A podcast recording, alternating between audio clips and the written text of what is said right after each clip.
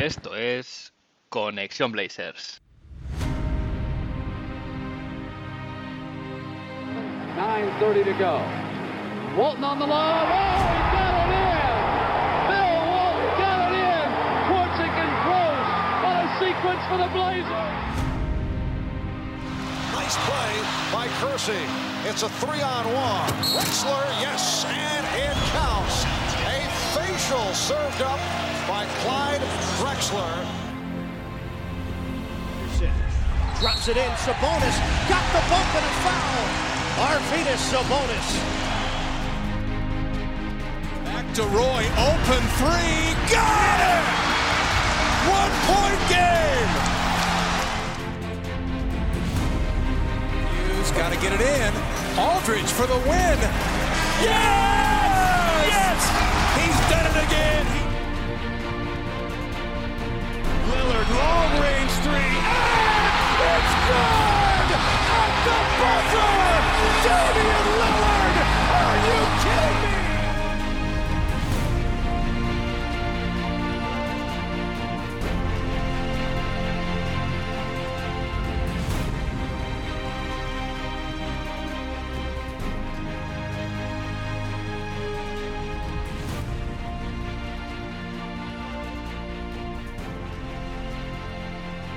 Bienvenidos al primer episodio de Conexión Blazers.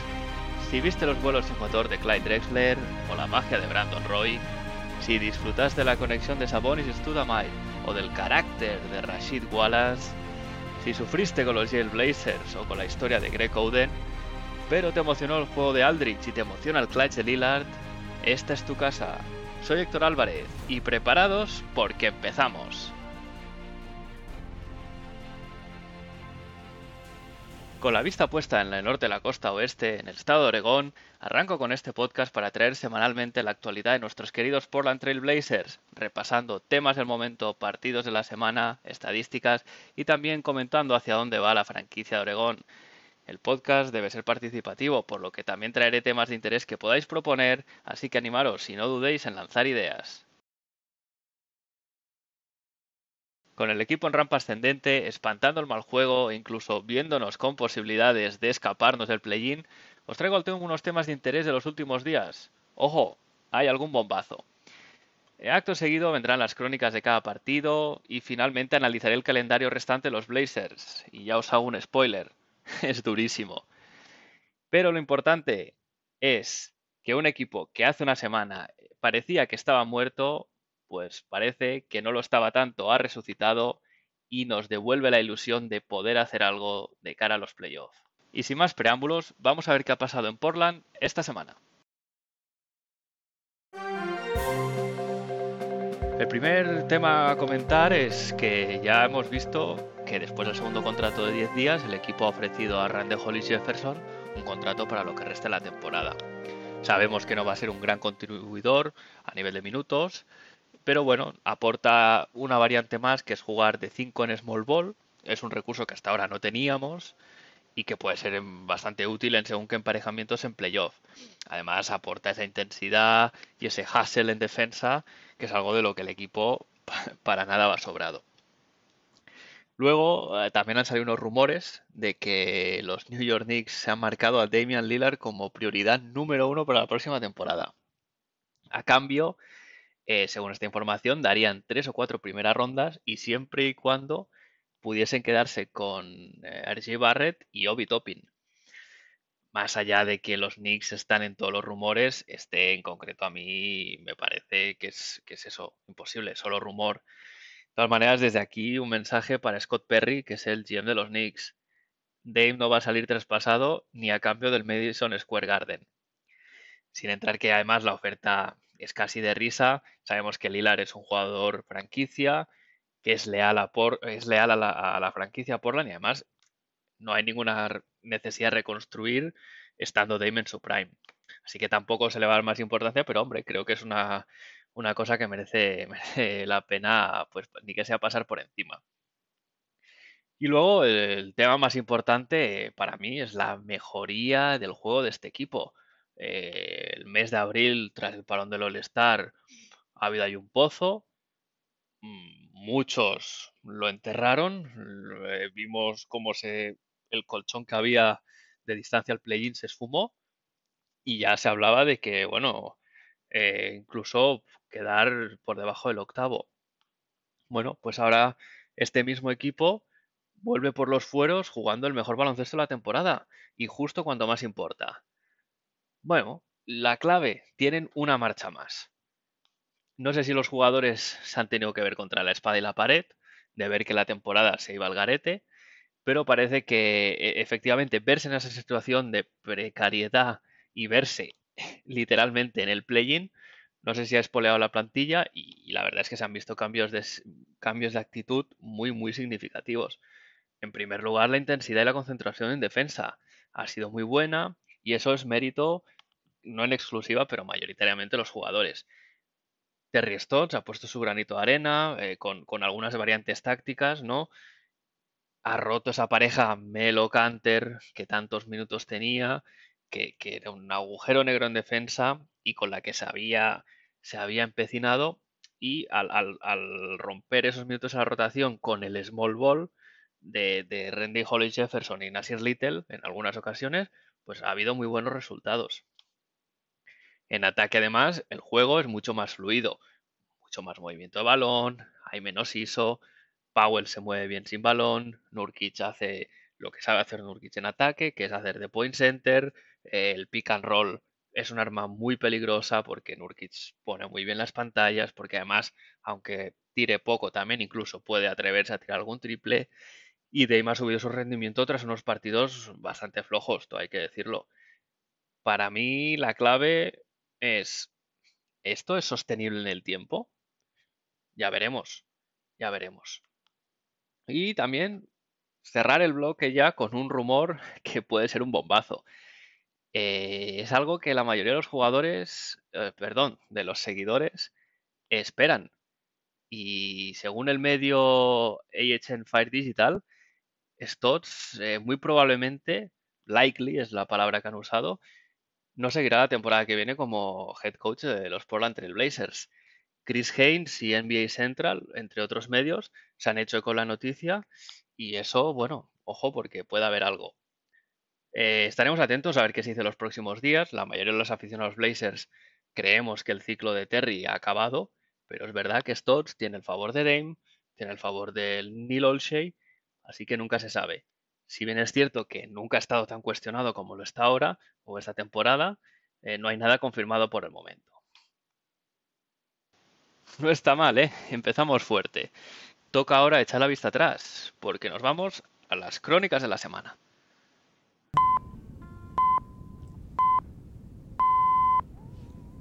El martes empezaba un road trip de seis partidos, una gira por el este, eh, y empezaba con la primera parada en Indiana.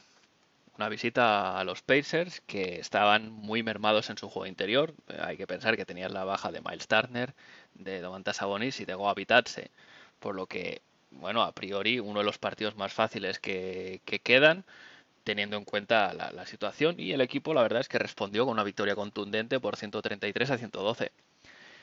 Los Blazers empezaron al ralentí, con malos porcentajes, pero aprovechando que había el, agujero que tenía Indiana en el rebote, hubo muchísimos puntos tras segundas y terceras oportunidades.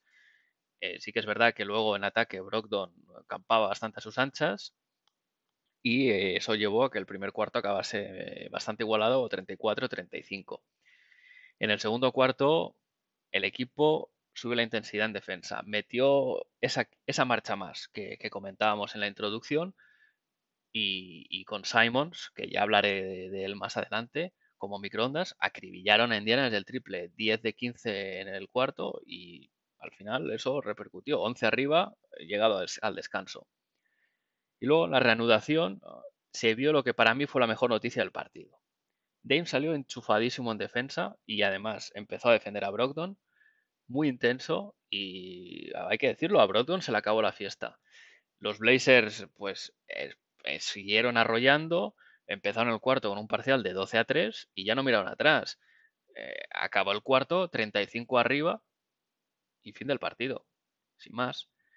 Luego en el último cuarto salieron los no habituales, debutó TJ Leaf, que en 10 minutos pues consiguió dos puntos y un robo y ya el partido se acabó. Fue una victoria sencilla realmente. Y lo que comentaba, Simons estuvo pletórico, anotó nueve triples sin fallo, que además rompió el récord de la franquicia que tenía Terry Porter con siete. Y según la ESPN, igualó el récord de la NBA de triples seguidos sin fallo, que son 13, porque se cuentan los cuatro del partido anterior más los nueve de este. Como nota negativa, Norman Powell se quedó sin anotar, cero puntos. Y luego Rocco en un buen partido eh, consiguió un doble doble de 15 puntos y 15 rebotes.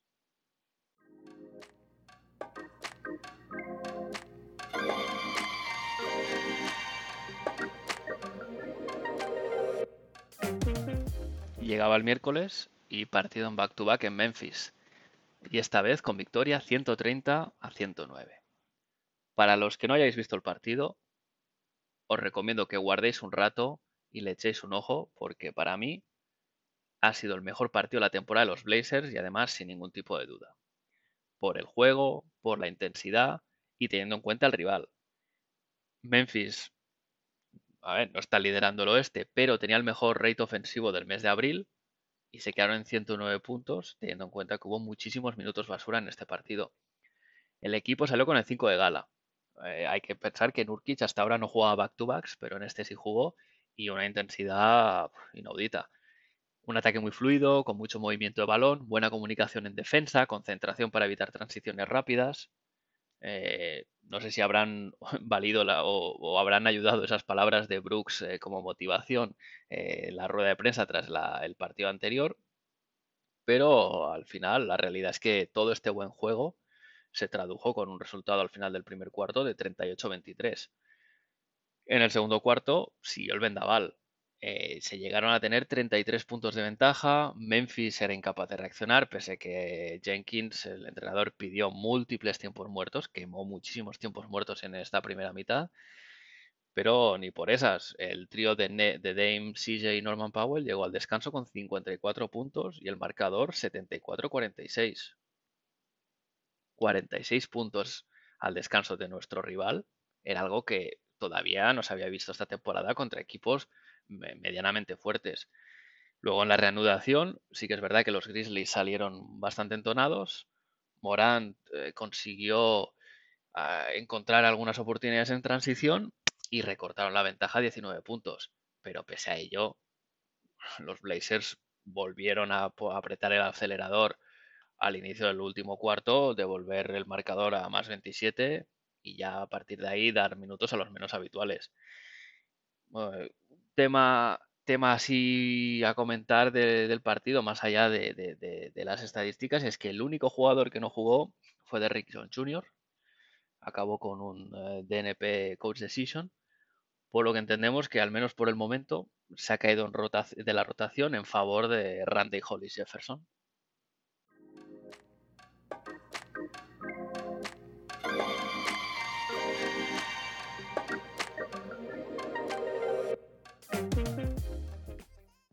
Viernes otro test para el buen momento del equipo.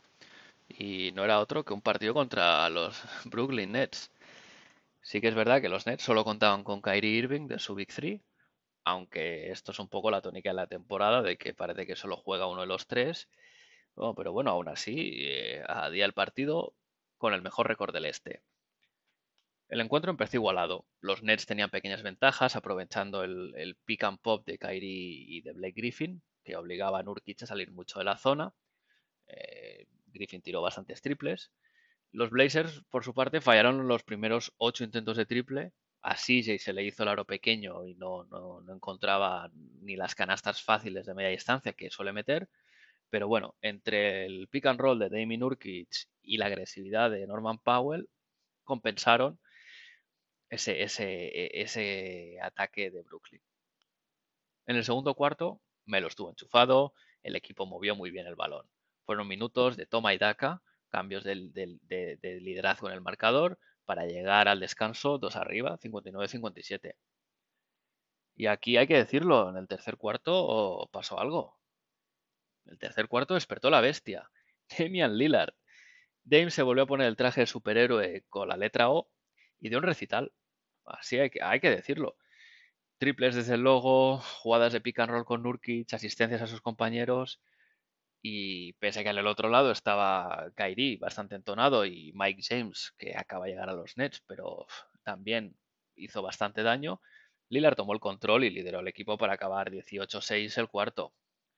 Eh, un parcial de 18-6 y 13 de ventaja. El último cuarto empezó un poco como acabó el tercero. Un par de jugadas de Anthony Simons demostraron que es un chico que está con mucha confianza, pasa por un, gran momento y le sale todo. Moviendo el balón y con, ataques bien jugados, el equipo aumentó su ventaja a 18 puntos y con tres para el final ya Stotts dio entrada a los menos habituales. Otra vez hay que decir, Derrick Jones Jr. volvió a quedarse sin jugar. ¿Y qué destacar del partido? Dame fue el mejor, fue el mejor del partido, volvió a superar el umbral de los 30 puntos 12 partidos después, acabó con 32 puntos, 9 asistencias, 7 rebotes y además con un 8 de 13 en triples. Esto último es muy significativo ya que Dame venía de partidos con muy malos porcentajes y eso el equipo lo nota mucho. Estaba buscando entre las estadísticas y los Blazers tienen un balance 18-0 cuando se anota un 42% más desde línea de 3. O sea, casi nada.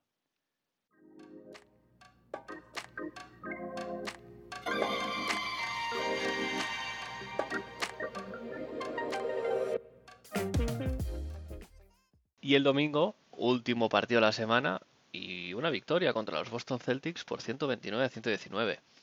Los verdes no tienen a Kemba Walker, pero aún así son un equipo complicado, son un equipo rocoso. Y más, yo creo, para nosotros porque tienen esos dos aleros del perfil que tanto daño nos hacen, como son Brown y sobre todo Jason Tatum. Portland trató este partido, hay que decirlo, como si fuera un partido playoff.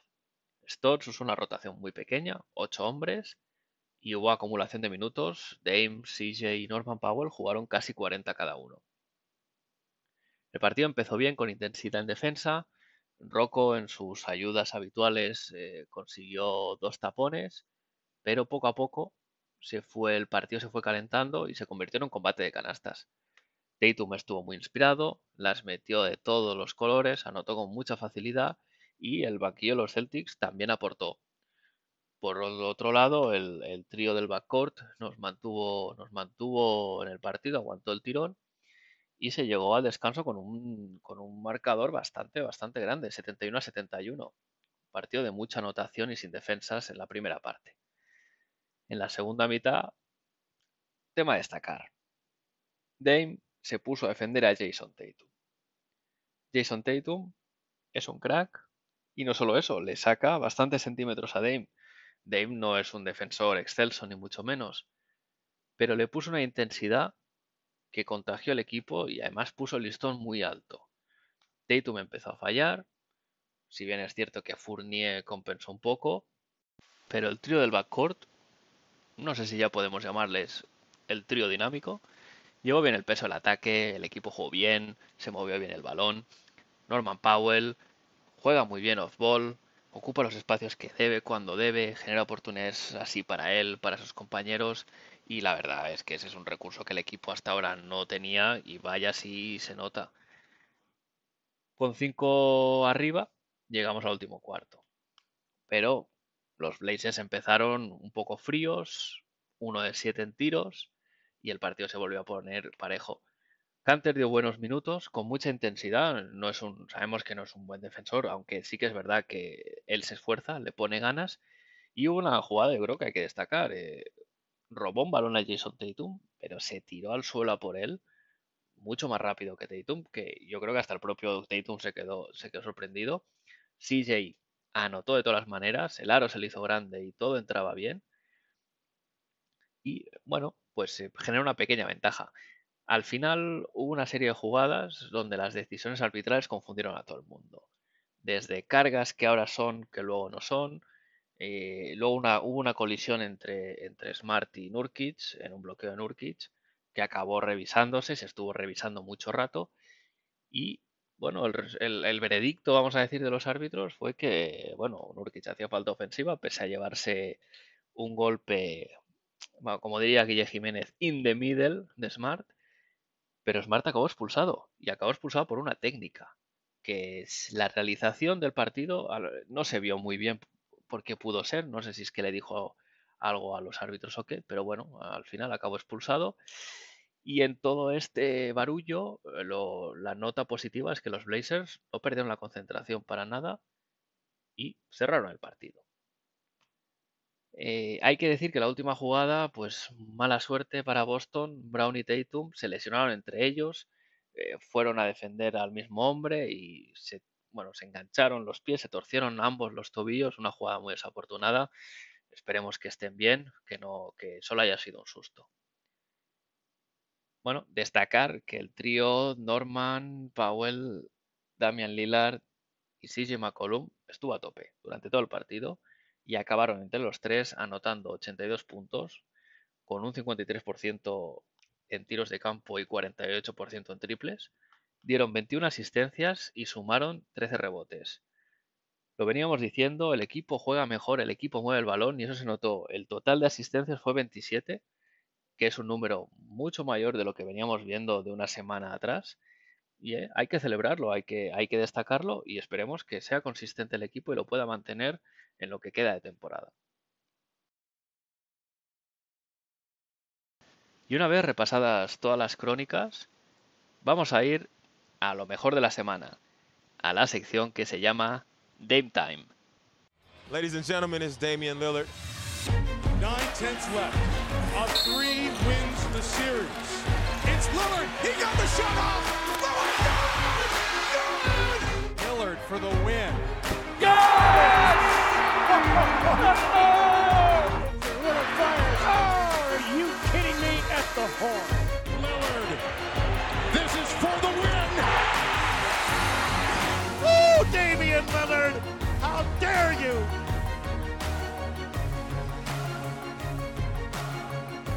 El primer galardón de Dame Time que se va a dar en este podcast se lo doy al mejor de la semana.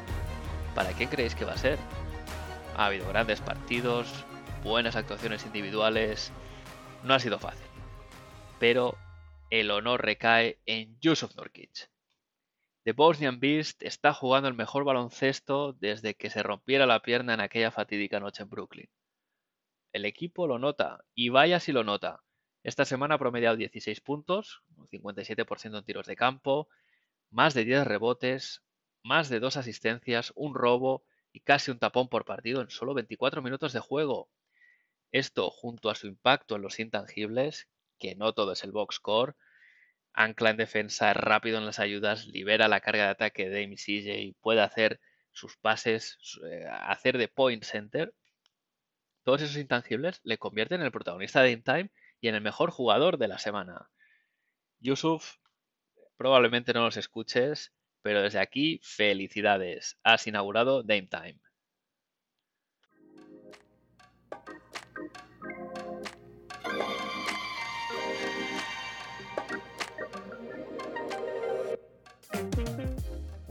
Y en el último bloque, como os comentaba al principio, poco ver el resumen de qué nos queda de calendario, qué le queda por delante a los Portland Trail Blazers y con eso un poco entender qué posibilidades hay de conseguir un buen, una buena colocación de cara a los playoffs y si fuera posible evitarlo el play-in, que es donde nadie quiere caer. Quedan ocho partidos que son ocho finales. Para acabar la gira en el este, habrá un back-to-back en Atlanta, que bueno, está peleando por el factor campo en los playoffs. Es un equipo que viene jugando muy bien desde que tienen a Nate McMillan como, como primer entrenador. Nate, como ya algunos sabréis, fue entrenador, fue head coach en los Blazers de ya un, un tiempo atrás. Un viejo conocido, así que sabemos cómo juega, sabemos a qué juega Nate. Partidos serios y rocosos. No será un partido fácil y el cansancio de la gira podría hacer mella. Veremos qué pasa. Después, un partido asequible, pero ojo, que hay que ganar sí o sí en Cleveland. Al tener un día de descanso entre el, de Atlanta y el de Cleveland, bueno, el equipo no, debería tener problemas para asegurar la victoria en un enfrentamiento que a priori es fácil. Se vuelve al, se vuelve al oeste y después tocarán tres partidos seguidos en casa, en el Moda Center. El primero un enfrentamiento directo por la quinta, sexta o séptima plaza, todavía no está, no está definido, contra los Lakers, que ya estarán casi sanos. Es posible que LeBron no juegue por ser un back-to-back y la precaución de volver de su lesión, pero bueno, aún así será un test serio. De esos partidos que pueden marcar la diferencia. Al día siguiente, back-to-back contra los San Antonio Spurs, que bueno, son siempre un equipo correoso, se están jugando el play-in, pero parece que no con muchas ganas, están ahí haciendo la goma. Pero sabemos a lo que juegan. Los Spurs no nunca te regalan nada. Y para, y para acabar, pues un partido que a priori es fácil contra los Houston Rockets, que, bueno, eh, un equipo en demolición, no tienen, no tienen ninguna, ningún objetivo ya en la temporada más allá que tanquear, con lo cual todo lo que sea, todo lo que no sea una victoria, pues será un fracaso, un fracaso absoluto. Y en los tres últimos, esto es como escalar el Everest. Una mini gira fuera de casa, dos partidos, en dos días Primer día, Utah. Segundo día, Phoenix. Casi nada. Al volver a casa, se cierra el tercer partido contra Denver. Importante, los Blazers no han ganado ningún partido contra estos tres equipos en esta temporada. Bueno, podremos ver cómo se mueve el equipo contra rivales de esta entidad a estas alturas. Además, estos tres partidos no solo nos darán una idea del, nivel del equipo, antes, justo antes del playoff, sino que puede ser un preámbulo de alguna serie del propio playoff de la primera ronda. Según cómo caigan los, los emparejamientos, esto lo podríamos llamar como un hipotético Game Zero. Veremos.